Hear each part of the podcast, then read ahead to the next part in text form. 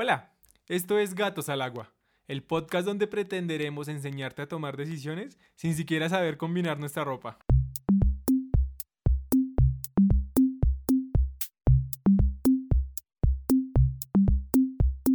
Hola y bienvenidos a Gatos al Agua, un espacio para hablar, debatir y aprender.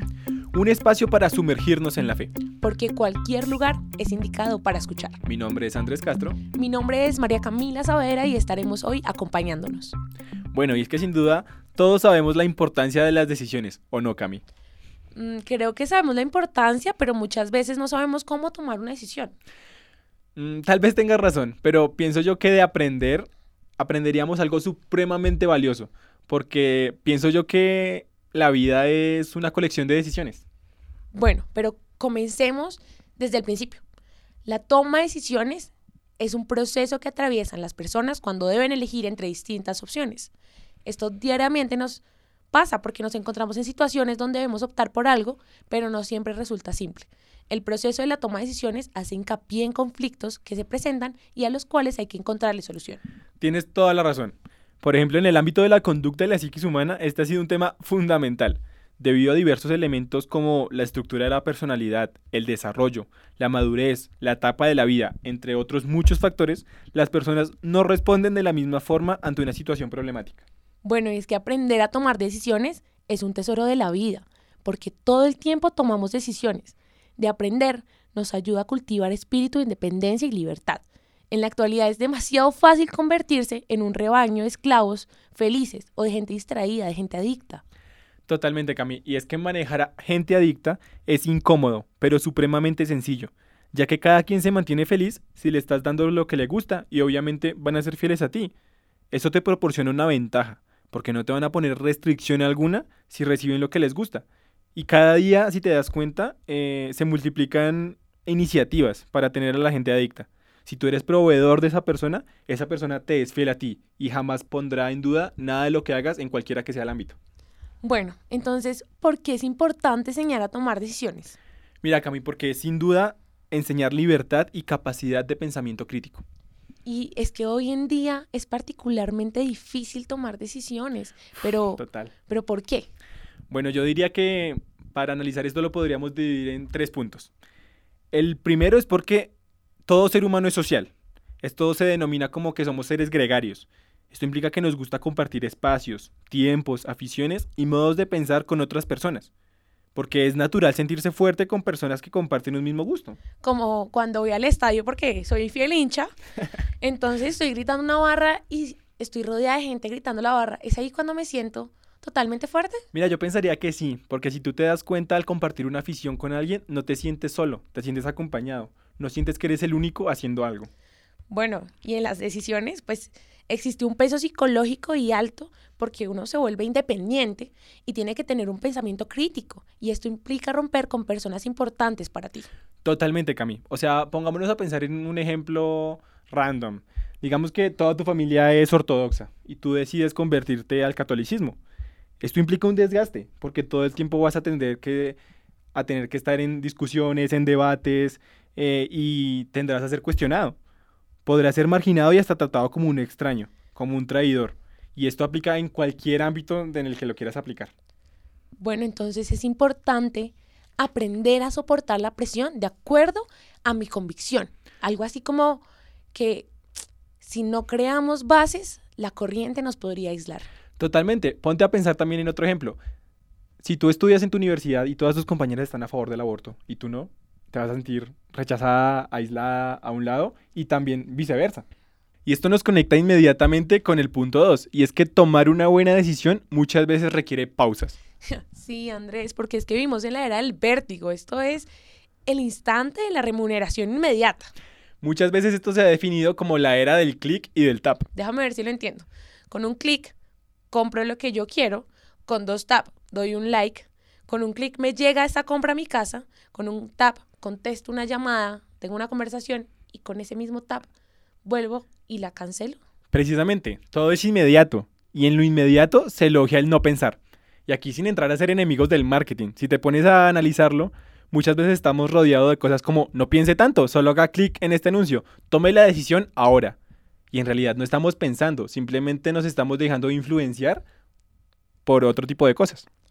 Sí, y es que estamos acostumbrados a la retribución inmediata y no siempre lo inmediato es correcto, porque ¿qué tal escoger de forma inmediata? Bueno, este es mi futuro esposo, yo voy a estudiar esta carrera o hasta mi mismo empleo. Eso no es tan sencillo. Y muchas veces pasa, muchas veces la gente se ve inmersa a tomar una decisión ahora. Ah, yo quiero ser esposa de Brad Pitt. Ah, pues en ese orden de ideas, lánzate de una. Pero bueno, para el punto 3, tenemos que para tomar buenas decisiones es importante razonar y reflexionar. Eso implica usar tu inteligencia en todos los sentidos. Vivimos en la época de también la explosión del sentimiento. Si te das cuenta, todo pasa ahora. Y esto se puede ver en las películas. En un día se conocen, ya al otro día tienen familia, al otro día se separan. Todo pasa en un instante. Bueno, pero es que toca comenzar a razonar. ¿Pero esto qué implica? Implica detenerse y capturar exactamente qué pasa y analizar qué se implica y ponerlo en una balanza. Todo eso requiere un ejercicio intelectual que resulta muy pesado para muchos de nosotros. Y es pesado porque no estamos ejercitando nuestra inteligencia lo suficiente. Mira que estaba leyendo la otra vez y muchos profesores están de acuerdo en un punto en común que dice que qué está pasando con la capacidad de expresarse en la gente. Expresarse entiéndase como poner ideas ordenadas en un papel, argumentar o sustentar tu respuesta en un examen. Mira que más allá también está la manera en la que nos expresamos entre nosotros mismos, porque ahora es tan fácil escribir un mensaje de texto, enviar un WhatsApp o comunicarnos por una red social, pero cuando llegamos a estar sentados en una mesa ya no podemos comunicarnos de la misma manera. Y si te das cuenta, muchas veces ya que tocas el tema de las redes sociales, cuando uno lanza un comentario, la gente no está pronta a escucharte, sino a contradecirte. No se elogia el pensar o el argumentar y tener razones contundentes, sino el atacarte, contradecirte porque sí, sin razón alguna. Mírame que qué día estaba leyendo uno de esos hilos o historias que hacen en Twitter y había una muchacha que escribía que no estaba de acuerdo con la adopción en la comunidad LGTBI y la respuesta era que era homofóbica, de una, sin pensarlo. Claro, y es que si te pones a pensarlo, lo tachó de una homófobo, pero la palabra conlleva muchas otras cosas. Si te pones a pensar, ella está declarando que odia a un sector de la población simplemente por no estar de acuerdo con una razón específica de familia y política. Y pues desde el lado de esta chica también deberían existir razones que deben ser escuchadas. Al fin y al cabo, todos estos movimientos promueven la declaración libre de ideas y expresiones. Sí, y es que si no estamos de acuerdo en este momento, pues ahora todo se caricaturiza, se demoniza, se critica y se insulta. Te recuerdo tu pasado. Pues eso no es argumentar. No, y precisamente estos argumentos lo único que buscan es silenciar una voz disidente, no tienen ningún otro propósito. Entonces, para hacer un breve resumen, es particularmente difícil tomar decisiones porque en primer lugar somos seres sociales, gregarios, porque para tomar una buena decisión muchas veces requerimos de pausas y porque para tomar buenas decisiones es importante razonar y reflexionar. Una vez entendido esto, creo que ya nos podemos aventurar a cómo sería tomar una buena decisión, Cami. Sí, y es que para este tema tenemos una santa, es que esta es una verdadera santa. es Santa Catalina de Siena. Ella describe el impacto que tiene la opinión del mundo y la describe como un río caudaloso y podrido. Sí, pero uno muy fuerte. Cami, complejo, pero mira que si te pones a pensar, lo más cómodo siempre es dejarse llevar. Pensar como todos, ir a donde todos van, reírse de las mismas cosas y muchas veces ni siquiera porque te guste, sino simplemente por encajar. Y esto aplica en muchos ámbitos de la vida. Y tampoco es que esto sea una propuesta que ustedes sean aislados de todo el mundo y mejor dicho se escondan en una cajita, sino precisamente a que tomen decisiones contundentes, muchachos. Sí, porque hablar de independencia no es simple rebeldía y estar en contra de todos y todo, no es una anarquía revienta sistemas, no, no es contradecir todo, es aprender a pensar a fondo. Hay cosas que son tradicionales y las apoyo, otras que se han vuelto tradicionales y no las apoyo, todo con fundamentos claros y precisos. Tengo que tener buenas razones si hay cosas nuevas que acepto, pero otras que no, porque si no hay motivos y motivos sustentados, hay cosas que tienen mucha fuerza, pero reparo mis límites y no me convencen del todo. Sin duda alguna hay que saber hacer distinciones entre hasta qué puntos estoy de acuerdo y por qué. Una vez estaba leyendo un artículo que hablaba sobre las señales de la inteligencia, Sí. en el cual pues preguntaban cuáles eran las evidencias de que alguna persona era inteligente. Entre estos puntos había uno que me llamó particularmente la atención, Cami, que decía que una persona inteligente es aquella con la capacidad de hacer distinciones entre una cosa y la otra. O sea, estoy de acuerdo hasta este punto, pero hay que tener en, en cuenta este otro punto. Y es particularmente gracioso porque, si tú te has dado cuenta últimamente, nos estamos matriculando en una especie de religión. es la religión del ecologismo. Y es que a falta de tener un pensamiento trascendental, más allá de lo puramente visible, lo más grande obviamente va a ser la naturaleza y el medio ambiente. Y claramente es fundamental e importante. O sea, yo entiendo las causas que pues defendemos porque es nuestra casa, es nuestro hogar, es el medio ambiente. Pero también quisiera que estas personas que solo ven el medio ambiente tuvieran la opción de precisamente entrar en un reparo. O sea, yo quisiera también que estas personas fueran capaces de decir, yo defiendo el medio ambiente, pero... Sí, y es que hay muchos peros, ¿no? Porque es importante defender a las tortuguitas, las abejas, que son totalmente importantes hoy en día, los corales, pero por favor, la lista no debería parar en solo eso, debería ser importante defender los niños, los ancianos, los marginados, los pobres, es defender la vida humana. Totalmente, o sea, porque mira, si te pones a pensar, y creo que a muchos nos ha llegado este video en redes sociales, en nuestras cuentas de la tortuguita perforada con el pitillo, con el popote, como dicen en otros países, o estas ballenas llenas de plástico, obviamente son imágenes fuertes que nos conmueven y nos hacen pensar qué estamos haciendo con el planeta. Pero es que también cuando yo hablo de otra vida como la vida humana, es importante entrar en un reparo de por qué es importante para nosotros la vida de un animal y no es tan importante la vida humana que se está llevando prácticamente a la basura en tantos vientres hoy en día. Entonces es importante en qué estoy de acuerdo y por qué, en qué no estoy de acuerdo y por qué, hasta dónde estoy de acuerdo y por qué. Sí, siento yo que la capacidad de hacer distinciones es fundamental. Y ya entrando en esto, creo que podemos hacer conciencia de las metas como primer punto. El hacer conciencia de las metas es el que deseo. Y esto se traduce en definir mi meta y aclararla. Por ejemplo, podemos definir por qué no nos gusta la sociedad, qué no nos gusta de nuestra familia, incluso de la misma iglesia. Pero siempre hay que preguntarnos, ¿podemos hacer las cosas que nos gustan? Porque siempre va a haber una lista de cosas que podemos sacrificar para conseguir algo. Y si te pones a pensar, es justo ahí donde están nuestras metas. Sí, porque las metas son el subconjunto de las cosas que tú valoras y estás dispuesto a hacer por conseguirlas. Si valoras el medio ambiente pero no haces nada, eso no es una meta. Esto es abstracto en principio, pero no minimicemos una meta porque sea muy lejana. Muchas veces esas metas abstractas indican los principios más profundos de los que se asienta tu vida. Yo quisiera hacer algo por el mundo. El que dice esto ya está diciendo algo fantástico, es un buen comienzo, pero habrá que aclarar, afinar y precisar para conseguirlo. O sea, no es, no te sientas mal de ese comienzo. Claro, muchas otras personas dicen, me fastidia la injusticia en el mundo, quiero un mundo más justo. Y es perfecto, o sea, son ideas que sin duda necesitamos hoy en día. Pero que no se quede solo con eso, sigue con más preguntas. ¿Cuál será tu manera de trabajar? ¿Qué vas a hacer? También quisiera hacer algo por los ancianos, los migrantes, los pobres. Dale, perfecto. Afina a través de ese diálogo. Concreta tu mente en cuál es el plus y cuál es el bien que vas a conseguir con esto. Sí, Andrés, porque hoy en día criticar es tan fácil, encontrarle efectos a la familia es fácil, encontrarle efecto, incoherencia a la iglesia, a la universidad, al gobierno, a todo el mundo, es tan fácil. O sea, uno ve a alguien de pie y uno, ay, no, vea esa falda. O sea, criticar es lo primero que uno hace. Y después es fácil y como decir, la vida es un asco. ¿Y qué haces con eso? Pues llenarte de amarguras. Y también muchas veces cuando la gente se deja llenar de estas cosas, termina en cosas que sin duda son terribles, digamos suicidios, tragedias o, o, muchas veces toda la tragedia de un país. Si te pones a analizar problemas con los de Venezuela, no es algo de ahorita, son problemas y problemas de años de gobierno desatendiendo las necesidades de su pueblo. Sí, porque es que ahí te vienes, Andrés, a algo, y es, es que esta pregunta me gustó porque es, ¿cuál es el bien que te atrae? ¿Cuál es el bien que te atrae? ¿Y qué le darías a eso? O sea, ¿qué le gastarías de tu vida? Y es que, Cami, si te a pones eso. a mirarlo, por ahí van tus metas.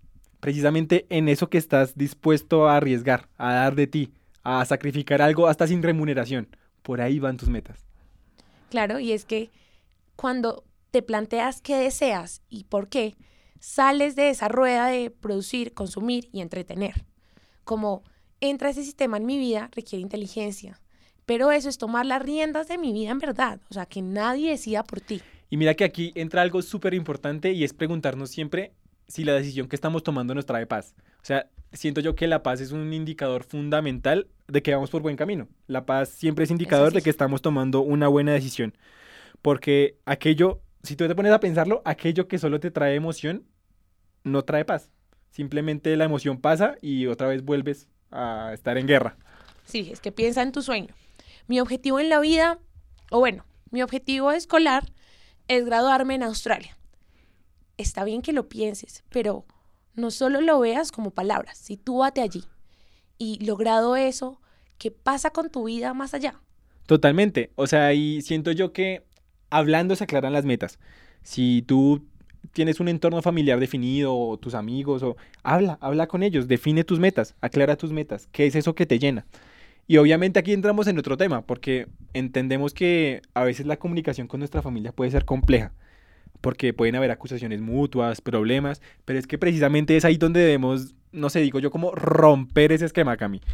O sea, preguntarnos siempre cuál es el bien que queremos atraer y por qué. ¿Cómo encaja esta decisión en lo que quiero para mi vida? Aquí tenemos que volver al punto de si tenemos una paz sincera y profunda, y algo muy importante es que nos muestra la, oración. Santa Catalina de Siena dice que esto es como como si fueras de cuenta cuando uno está preparando comida y lo sazona con, con pimienta, sal o según tus gustos. Así mismo es la oración. Cocinas harto, se nota.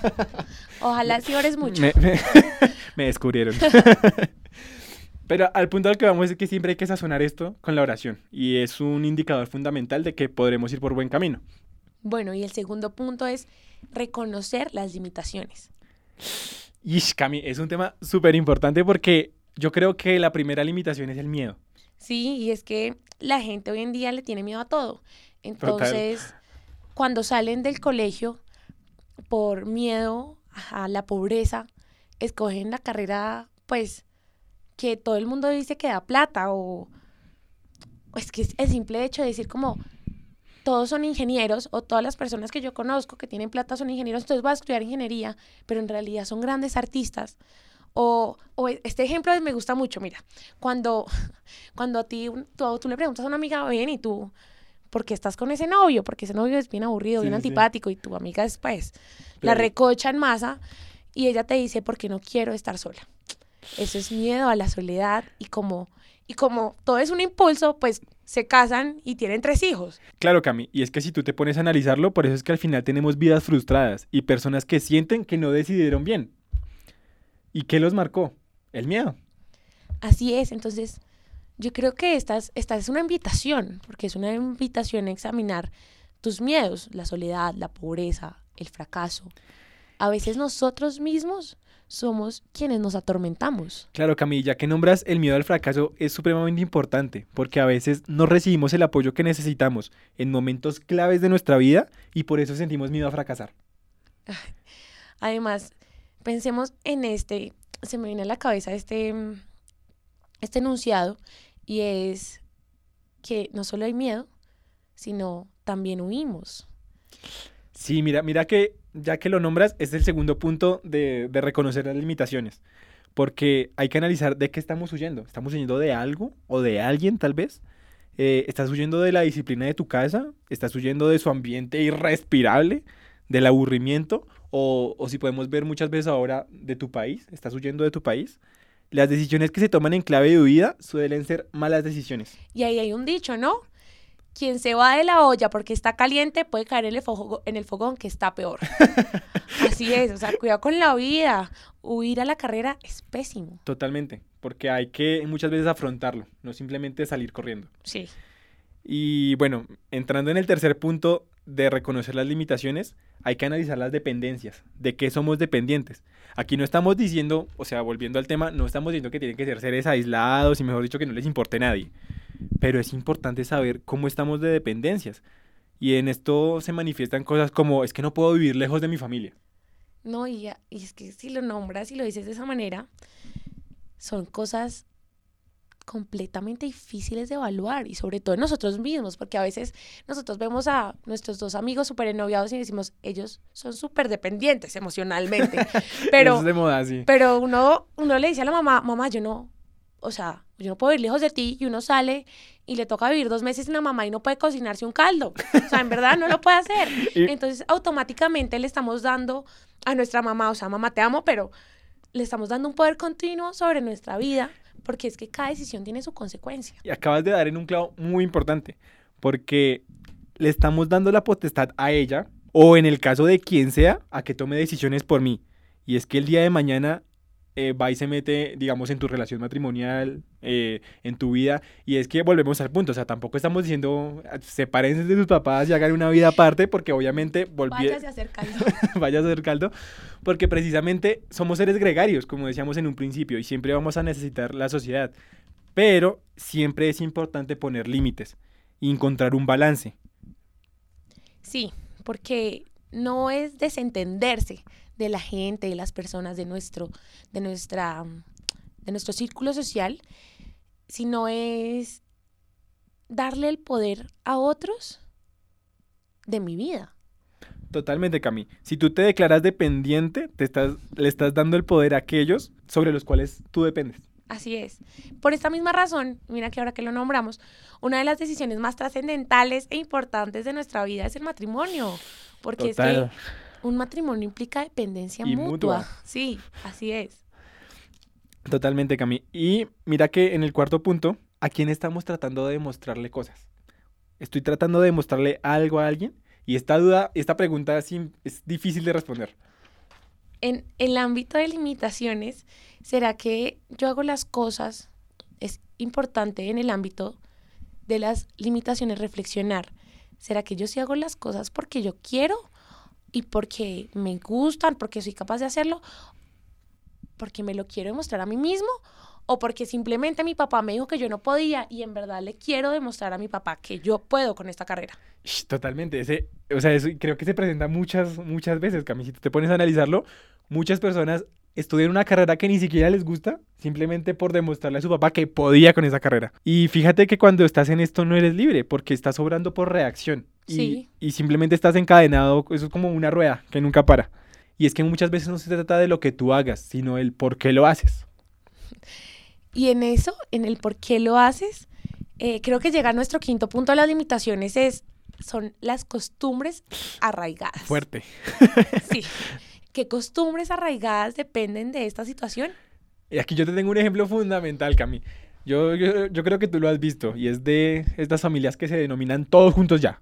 Eso sí, sin, sin pausa, sin, pausa, sin espacio, todos juntos ya. Si alguien, digamos, tu tío abre una empresa, se da por sentado que tú tienes que ser la recepcionista, tu mamá es la gerente, eh, tu papá tiene que estar en la mesa directiva, o sea, es costumbre, o sea, prácticamente lo podemos entender como diríamos en Colombia, rosca. Sí. Y, pero si tú te pones a analizarlo, ¿qué tanta libertad te deja esta costumbre y qué tan sana es? Muchas veces podríamos estar subiendo a alguien que no está calificado a cargos sobre los cuales no puede ejercer una plena libertad y puede traerte consecuencias peores. O sea, si tu empresa se va a pique y la solución es sacar a tu primo porque él no sabe nada, te vas a sentir en la frustración de, fue madre, ¿qué dirá mi familia? ¿Me tacharán de mala persona? Y esa frustración de la que hablas me parece importantísima porque la gente la reconoce hoy en día como la presión. Y es que las costumbres arraigadas llevan a eso, a las presiones, a las presiones familiares. Entonces, si yo no saludo a mi primo, pues el abrazo, el este, entonces mis papás están así mirándome y saluda bien a tu primo. Está la presión de pareja, esa pregunta de, bueno, y su novia, sí, esa, esa va fija o la presión académica. O sea, cuando hay una familia donde los papás son ingenieros, la hermana mayor es arquitecta y tú dices, no, yo quiero ser artista. Entonces, este también, pues es un círculo, ¿no? Y esto muchas veces lleva a la contraria por rebeldía. Entonces... Cuando tu mamá te dice, no salga con ese muchacho. No, pues yo salgo porque, a ver, me toca. O cuando, este, este es un ejemplo, yo creo que de hoy en día, como diario, cotidiano. Y es cuando todas las familias son católicas, entonces porque todos van a los domingos a Eucaristía, pues yo no, porque es que yo soy ateo. Yo no Yo creo no en creo nada. en Dios. Yo, yo creo en mi mamá porque me hizo. Totalmente, es, es un tema interesante de, de analizar porque la gente llega hasta donde tú se lo permitas. Digamos, si la costumbre es que todos se emborrachan, la costumbre es que todos metemos vicios, la costumbre es, mira, cualquiera que sea tu costumbre es tuya, no mía. Y tenemos que tener reparo en que no se trata de una rebeldía tonta, sino se trata de tomar decisiones conscientes y que nos proporcionen libertad. Entonces creo que es importante recordar eh, las cinco limitaciones que acabamos de hablar. La limitación de los miedos, eh, la de la huida, la segunda, la tercera, la dependencia, la cuarta, la demostración y la quinta es las costumbres arraigadas. Totalmente, Cami. Ya entrados, o sea, aclarando este punto, vamos a, a ver las opciones y los caminos. Y esta creo que requiere una mayor capacidad de observación, porque aquí tenemos que ver quién está ganando con esto. Las personas, mira que muchas veces obran por intereses a corto plazo y por lo general bastante egoístas. Porque, como dirían muchos es- escritos, la naturaleza humana está contaminada por el pecado, entrando un poco en religión. Eso quiere decir que cuando te plantean un determinado proyecto, la persona que te propone tiene sus intereses y le importan cero o poco los tuyos. Y pues esa es la realidad del pecado. Obviamente, si estuviéramos en un mundo perfecto, pues En un mundo sin abogados, como dirían los Simpson. algo así, uno pues no tendría que pensar en esto, pero aquí hay que tenerlo en cuenta. Entiéndase negocio como plata, como trabajo, como, no sé, hasta un negocio afectivo. Eh, esa persona tiene intereses. Toca hacer conciencia sobre eso y tal vez se sienta que esto es amargado, que es melancólico, pesimista. No, esto es real. El hecho de que uno quiera que el mundo sea perfecto no cambia el mundo si uno no hace nada para, para cambiarlo. No cambia cómo son las cosas.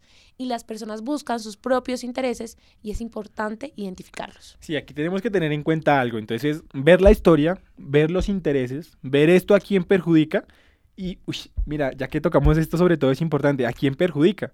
¿Quién resultará afectado o dañado? ¿O cuáles son las consecuencias de lo que está pasando? Y cuando tú te pones a pensar en esto, tu conciencia ya funciona a otra escala. Porque son preguntas que por lo general nunca nos hacemos. Sí, es que son preguntas amargas, pero necesarias. ¿Cuál es la historia? Cuando estás dentro de una, de una organización, ubícate. ¿Para dónde va la gente? ¿A qué le temen? ¿Qué buscan? ¿De qué se apartan? ¿Qué rechazan? Eso en el fondo es ver opciones y caminos, es ubicarse geográficamente en un plano natural y social. Entonces, mira, tenemos la historia, los intereses, a quién perjudica y cuáles son las consecuencias. Porque por todo esto es que no se pueden tomar decisiones rápidas. Así, porque por ejemplo, si a, te voy a dar un ejemplo ahí breve. Listo. Si te proponen, si te proponen un ascenso, Uy, eso suena bien. ganas el doble. Uy, suena todavía mejor. Tenemos gran confianza en tus capacidades. Ay, qué dulces. Sí, pero mm, esta es mi manera de negociar y ablandarte porque te toca viajar el doble. Y es que ahí tenemos que ver cuáles son las consecuencias de esos viajes, Cami. Porque precisamente es, implica que la persona esté mayor tiempo en el trabajo.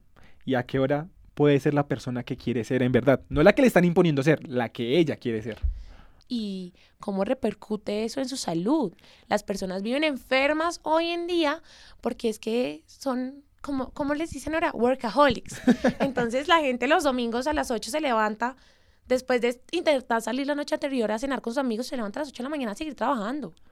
Totalmente. O sea, aquí tenemos que ser conscientes de tomar una decisión con los ojos abiertos. Eh, existen decisiones que el mundo va a ver como pérdidas o fracasos. Y aquí es cuando, fortaleciendo los puntos que ya hemos tocado, hay que ser conscientes eh, en las decisiones personales. Mira, te pongo un ejemplo. Hace muchos años eh, nombraron de gerente en una empresa muy importante a, a una señora. Tenía todas las capacidades del mundo, era la más dura en su ámbito. Y, y digamos, si lo, si lo pasamos a pesos colombianos, sería aproximadamente 300 millones al mes.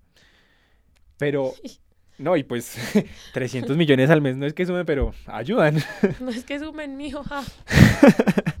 Pero aquí, aquí lo importante no es saber cuánto gana, sino qué tan caros le salían a ella esos 300 millones.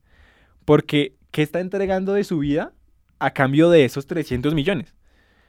Eh, ella sin duda renunció a su trabajo porque no le daba el tiempo para, precisamente como hablábamos, ser la persona que ella quería ser. Y si lo vemos desde los ojos del mundo, es una persona supremamente tonta, porque pues renunció a una oportunidad como ninguna. Pero si lo vemos desde otro trasfondo, podríamos pensar que es una persona valiente, porque pensó muy bien por qué tomaba esa decisión. Porque no se trataba de capacidad, sin duda la tenía toda. Tenía liderazgo completo y cumplía a cabalidad sus tareas. Pero es que precisamente era tan inteligente que sabía que una decisión no solo significa dinero, prestigio o visibilidad. Ella tomó la mejor decisión para ella y sus propios intereses. Así que siempre debemos prever las consecuencias propias y ajenas de nuestras decisiones. Sí, además, eh, yo siento que la valentía hace a la persona. Y en la decisión hay que tener valentía. Totalmente, porque muchas veces nos van a aislar por las decisiones que tomamos, como bien decíamos ahorita. Sí, y para completar la información, que es nuestro cuarto punto, hay que pausar y tener crítica sobre mí mismo. Es que esto me parece lo más duro porque es sentarse ahí sí a, criticarse a uno mismo, es, er, es, tomar conciencia de ti. Y, mira que muchas veces uno no entra en reparo en esto porque muchas veces las cosas que hacemos por nosotros mismos las dejamos pasar. Porque como las estamos haciendo para mí, nadie se da cuenta si me equivoqué o acerté. Es que dime cuántas veces al mes tú te sientas y dices, bueno, te hablas en, en voz propia, entonces me voy a hablar. ¿sí? Así como, bueno, Camila, eh, he reflexionado lo suficiente, hay paz sincera y profunda en mi interior. ¿Qué estoy arruinando con lo que hago y qué estoy haciendo bien? Yo sí siento paz, yo estoy tranquila con lo que hago. Yo, ¿sabe? Esta, esta me parece interesante porque yo he acudido a la persona correcta para un consejo prudente. Ya que tocas este tema, Cami, de los consejos prudentes, mm, si nos vamos a la Biblia, en Reyes 12, capítulo 1, 24, vemos la historia de Roboam. Eh, él debía tomar una decisión cuando heredó el trono de Salomón. Sí. Porque 10 de las 12 tribus le dijeron que ya no aguantaban más, los impuestos estaban por el cielo, los estaban, mejor dicho, los tenían apretados. Entonces, él rechazó eh, la opinión de, sus, de los consejeros del rey y aceptó los consejos de los jóvenes de su edad, que prácticamente eran sus compinches, por ponerlo en términos prácticos. Y, y, rechazó con dureza la petición del pueblo. Esto trajo consecuencias nefastas para el pueblo, ya si ustedes quieren seguir con la lectura. Pero ¿a qué vamos con esto? A cómo saber si estoy pidiendo un buen consejo, en dónde encontrar un buen consejo. Es que un buen consejero, Andrés, es la persona que te ayuda a ver todos, no dos. Claro, mira. Todos los lados. Totalmente. Mira, si alguien te dice, ánimo, tú puedes, con toda que todo el mundo te queda chico, quizás no sea por este lado. Si alguien te dice, no, mira, mejor quédate quieto, esperemos, esperemos, esperemos, tal vez no. Porque precisamente una persona te está, ninguna de los dos te está dando dos puntos, simplemente están atacando desde un lado. Pero es sobre todo importante analizar quién te ayuda a ver lo que tú no estás viendo. O sea, porque hay muchas personas que nos quieren tanto que están dispuestos a decirnos lo que no queremos oír. Y a veces nos contradicen y esto nos molesta. Pero estas personas saben darnos razones, en la mayor medida desinteresadas. Porque tenemos que tener en cuenta que cada persona obra sus intereses. Pero por lo general un buen consejero es, actúa más bien de manera desinteresada. Sí, porque es que cuando tú pides consejos, no has tomado decisiones, porque no has llegado al a la actuación, al hacerlo, a la obra. Porque si uno no obra de, de manera consciente, pues dificultades, ¿no? Y eso hablamos de ver el camino. Y, y si uno obra de esta manera más pausada, pues es mejor. Santa Catalina de Siena eh, decía y relacionaba con que todo esto se une y se relaciona directamente con la, con la oración. Entonces ella hablaba de pedirle al Señor iluminación. O sea, ella, ella era una crack, porque ella acaba de reunir todos los puntos, o sea, el camino, las limitaciones, todos los puntos que hemos visto el día de hoy en Señor, ilumina. Muéstrame el camino. Y aquí creo que entramos a un punto particularmente necesario y es tomar las previsiones correctas es importante que sepan que vamos a desagradar o decepcionar a algunos, como venimos hablando, con las decisiones que tomamos. Porque toda decisión va a causar un rechazo, desaprobación, separación y a veces grave. Por ejemplo, con mi carrera. Eh, yo estudiaba eh, ingeniería electrónica hace unos años y decidí cambiarme de carrera. Fue una decisión consciente porque yo me desarrollaba en otros ámbitos. y ¿De ingeniería a qué? Electrónica. ¿A qué? Dime. ¿Ahora qué estudias? ¿A qué? Oh. y eh, decidí cambiarme a diseño gráfico. Entonces... Ah, súper eh, parecido. No, igualito. De pasé de hacer circuitos a dibujarlos, pero Ah. igualito. Pero mira que tomar una decisión sabia muchas veces requiere estar alerta. Eclesiásticos 2 dice que tenemos que prepararnos para la prueba. Muchas veces yo sabía que con esta decisión podía desagradar a muchos. Y posiblemente, si te das cuenta, muchos de mis compañeros de carrera nunca los volví a ver. Y cuando yo iba a visitarlos era como, ¿ya le enseñaron a repartir los volantes en McDonald's? y eh, claro, eran cosas súper fuertes que yo decía como, ¿Cómo siendo mis amigos se les ocurriría decirme algo así? Sí, sí, Andrés. Y sobre todo yo siento con eso que hablabas de tus amigos, que es importante saber desagradar manteniendo tu dignidad y la de la otra persona. totalmente. Porque tengo mis decisiones, mis opiniones, pero tengo que respetar también a los demás. Mira, Jesús dice algo clave, y es que el que va a construir una torre, que haga presupuesto, porque si no tiene con qué acabarla, no se arriesgue a hacerlo. O sea, si vas a salir al encuentro de un ejército de 20 mil personas y solo tienes 10 mil, examina primero a ver si puedes vencerlos, porque el esfuerzo será considerable y prolongado. Pero también tenemos que tener en cuenta aquí algo y es que hay aspectos de la personalidad con los cuales tenemos que batallar siempre. A mí hace un par de años o, o meses, eh, alguien, estábamos hablando del tema de, de Jesús.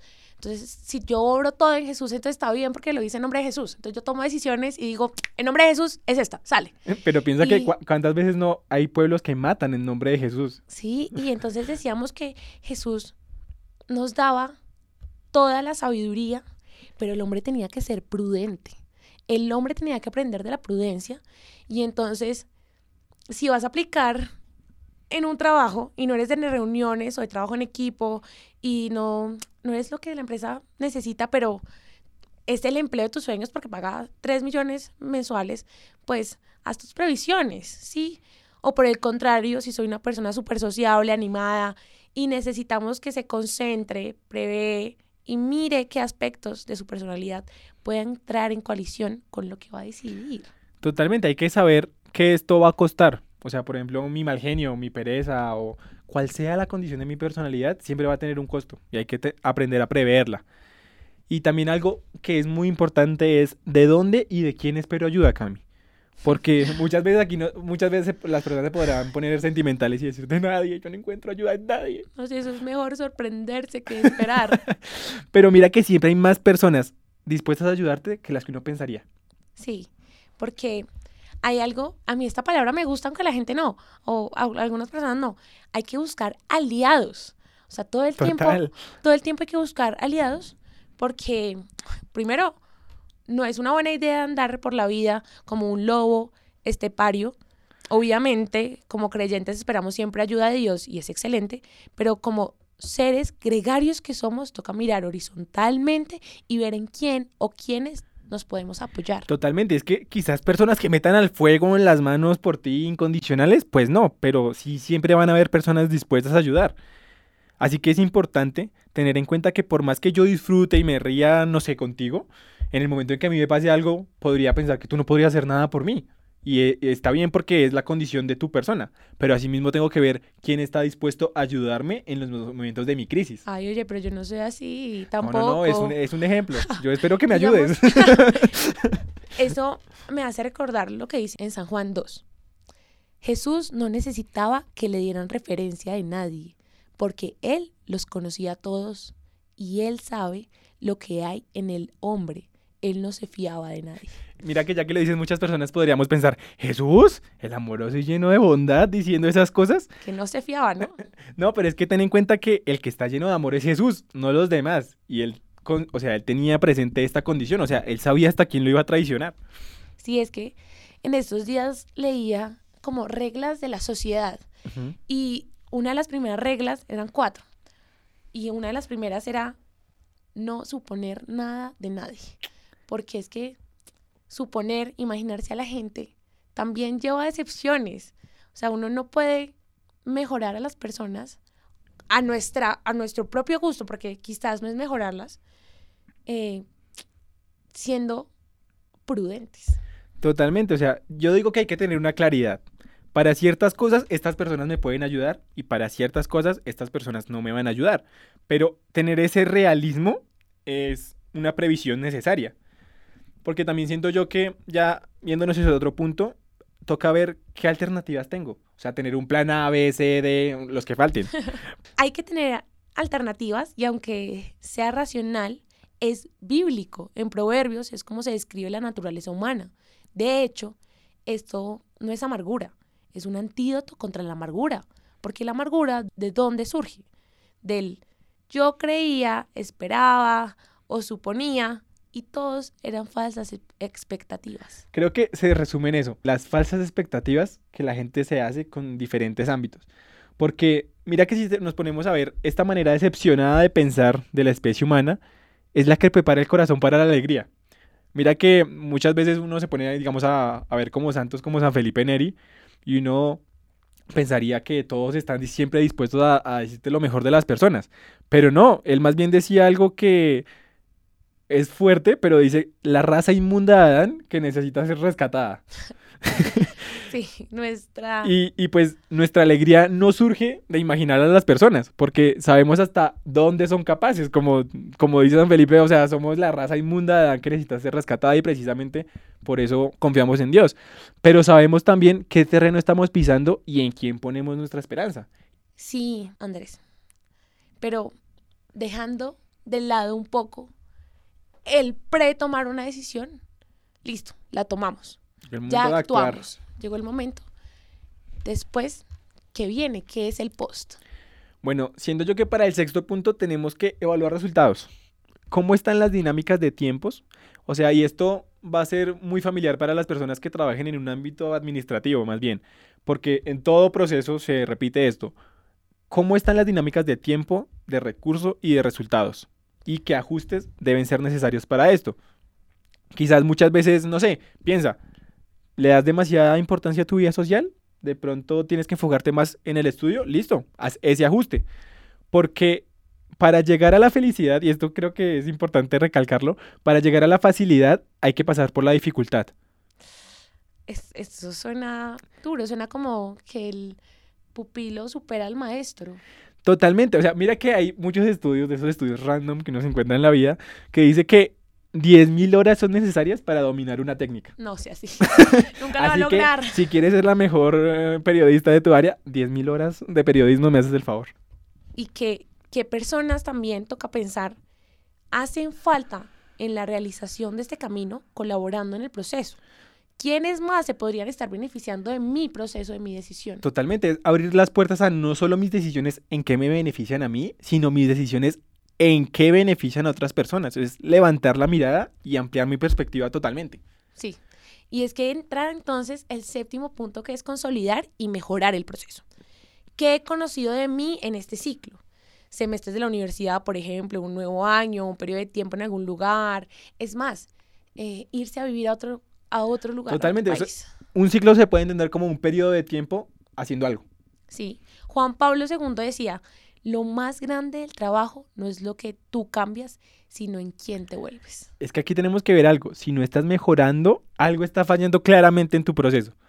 Eh, porque el cambio sucede en ti. O sea, si un trabajo no te está cambiando, no te está mejorando o no está cumpliendo su objetivo, debes analizar qué aprendiste de las personas que tienes cerca es un mal síntoma, Cami, no aprender de quienes nos rodean. Y sobre todo siempre es bueno aprender de las personas que nos caen como malas, que como diríamos en Colombia, no la tienen montada. sí, porque es que el día en que aprendes de tu enemigo empiezas a vencerlo, así como dice el dicho. Si únicamente tomamos el caparazón... A la defensiva todo el tiempo. Sí, perdemos, perdemos grandes oportunidades, Andrés. Muchas veces las personas que nos rodean, Dios las pone ahí para que aprendamos algo, para que entendamos que si están en nuestras vidas es por algo. Y si crees, ay, yo no tengo enemigos, yo, a mí no me la monta nadie, yo soy, pues, pues no, tienes que despertar. Siempre hay alguien pendiente porque el mundo es así. Sí, creo que yo, creo yo que más bien es una parte de la naturaleza humana. Y volviendo a los temas anteriores, hay que entender esto sin amarguras y aprendiendo a construir a partir de esto. Sí, porque mira, debemos de analizar algo y es que si hay algo en lo que tú eres mejor, llámalo regalo, porque así como Dios se compadeció de nosotros, se puede compadecer también de esa persona. Y creo que esto yo es un llamado a la humildad. Sí, es a reconocer qué he aprendido del lugar en el que estás, de las personas, qué mejoras puedes implementar. ¿Es adecuada la dimensión? ¿Es grande, pequeña? ¿Cómo es este proyecto? El hecho mismo de que te detengas un poco, que pienses un poco más, ores un poco más, te cuestiones un poco más, pidas más luz, mejora la calidad de tu vida. Señor, Totalmente. ilumíname. O sea, pi- piensa tomar una decisión con todos estos puntos que hemos hablado. Sin duda, creo yo que estaríamos en otro lugar. Pero pienso yo que aquí hay un punto importante y es que siempre, siempre, siempre tomemos buenas o malas decisiones, Dios está ahí. Si tomas una mala decisión, rectifícate. Si tomas una buena decisión, aprovecha y sigue adelante. Porque el mejor tesoro que podemos dejar a los que nos siguen es aprender a tomar decisiones. Bueno, Cami, y ya más bien para ir cerrando, tengo una reflexión muy interesante que vi. Y bueno, si ustedes tienen a su mano un papel o algo donde poder dibujar, creo que es importante que la hagamos. Todos de una. A ver, ¿cómo, ¿qué tengo que hacer? Bueno, ya vamos a dibujar un plano cartesiano. Una cruz, listo. ¿sí? En la parte superior vamos a poner lo que le agrada a Dios. Listo. En la parte inferior, lo que no le agrada a Dios. En la parte derecha del plano cartesiano, lo que a ti te gusta. Y en la parte izquierda, lo que no te gusta. Ok, o sea, o puede ¿Listo? ser todo lo que a Dios le gusta, lo que no, y más bien de agrado. Sí, listo. Listo, entonces tenemos cuatro sectores. En el primero, que sería el izquierdo, lo que a mí no me gusta, pero a Dios le agrada. El, el izquierdo superior. Superior. Listo. Aquí debemos obedecer. Duro. sí, porque muchas veces no es que se nos, mm, digamos que no es la palabra prohibir, pero muchas veces lo que se nos recomienda no hacer es por algo y está fundamentado y es precisamente más bien para nuestra protección. Independientemente de que yo esté de acuerdo o no, es importante obedecer. Sabes, yo tengo una reflexión que es un poco linda y que a veces también me puede salir contraria, pero la utilizo todo el tiempo. O sea, yo le digo a mi mamá, a mis papás, a todo el mundo, se lo, o sea, yo lo replico. Y es, el que obedece no se equivoca. Ay, yo sé, sueno como una tía, pero es que imagínate que hasta en el partido de voleibol me funciona. O sea, si a mí mi entrenador me dice, ataque a la línea, y yo ataco en diagonal y no meto el balón, y ataco a la línea, y tampoco, y, y ahí sí lo meto, pues que el que obedece no se equivoca. Totalmente. Y para el cuadro superior derecho tenemos lo que le agrada a Dios y lo que me gusta a mí. Sí. En este orden de ideas podemos disfrutar. No creo que no haya otra palabra. Disfrutar. O sea, si te gusta y también Dios está de acuerdo, pues disfruta. O sea, toma- estás tomando una decisión correcta. Y Listo. creo que no hay que entrar en mucho reparo aquí. Es disfrutar y hacer las cosas bien. Ahí seguiría El En- inferior derecho, lo que a mí me gusta y a Dios no. y a Dios no le O sea, agrada. ya comenzamos mal, otra vez. listo, listo, estoy preparada. Y creo que aquí sería la palabra huir. Y aquí hay una reflexión importante y es que no siempre huir significa ser cobarde. Muchas veces huir también implica valentía. y no huir lo que decíamos al principio, no huir de manera rápida, o sea, como no me sentí cómodo, entonces chao. No, yo siento que es la prudencia hacia el hombre. Totalmente. Y es que si tú sabes que vas a algún lado y no las cosas no van a salir de tan bien porque sabes que hay cierto tipo de circunstancias, huye, o sea, no tienes por qué eh, meter y sacrificar también muchas veces hasta tu condición espiritual por algo que no conviene. Está dura. Pero, pero yo tengo, yo tengo ansiedad por llegar a la última. Bueno, lo que a Dios no le gusta, pero a mí tampoco. Bueno, aquí la pregunta sería, ¿qué haces ahí? Y muchas veces podemos entrar en esta, precisamente por lo que hablábamos, por encajar, por estar de acuerdo con alguien, por Las costumbres arraigadas, las costumbres arraigadas. los miedos. Y, y muchas veces no es porque quieras hacerlo, es porque, o sea, estás como inmerso en eso y lo haces como porque sí, la corriente, como decía Santa Catalina.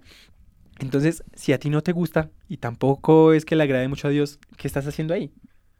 Es importante que lo reflexionemos y, y lo pensemos. Yo estaba pensando también en otra reflexión, Andrés. y, y es no ser neutral. Normalmente ca- caemos en la neutralidad por evitar tomar decisiones. Y entrar en conflicto con otras personas. Sí, Nos da miedo entrar en conflicto precisamente porque no queremos ser rechazados. y no como solo reuniendo eso. todas estas ideas.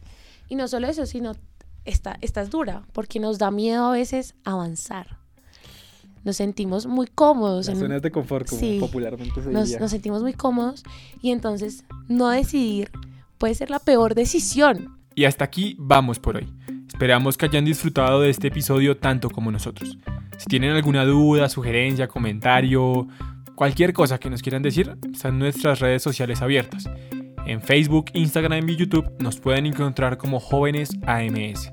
Recuerde que la forma más sencilla de ayudarnos es compartiendo este contenido. Así que anímese a compartírselo a su amigo, a su mamá, a su tía, a sus primos, a quien quiera. Este contenido es llevado a ustedes por jóvenes de la Asociación María Santificadora. Mi nombre es Andrés Castro. Hoy me acompañó Camila Saavedra y esto fue Gatos al Agua. Gracias por sumergirse con nosotros.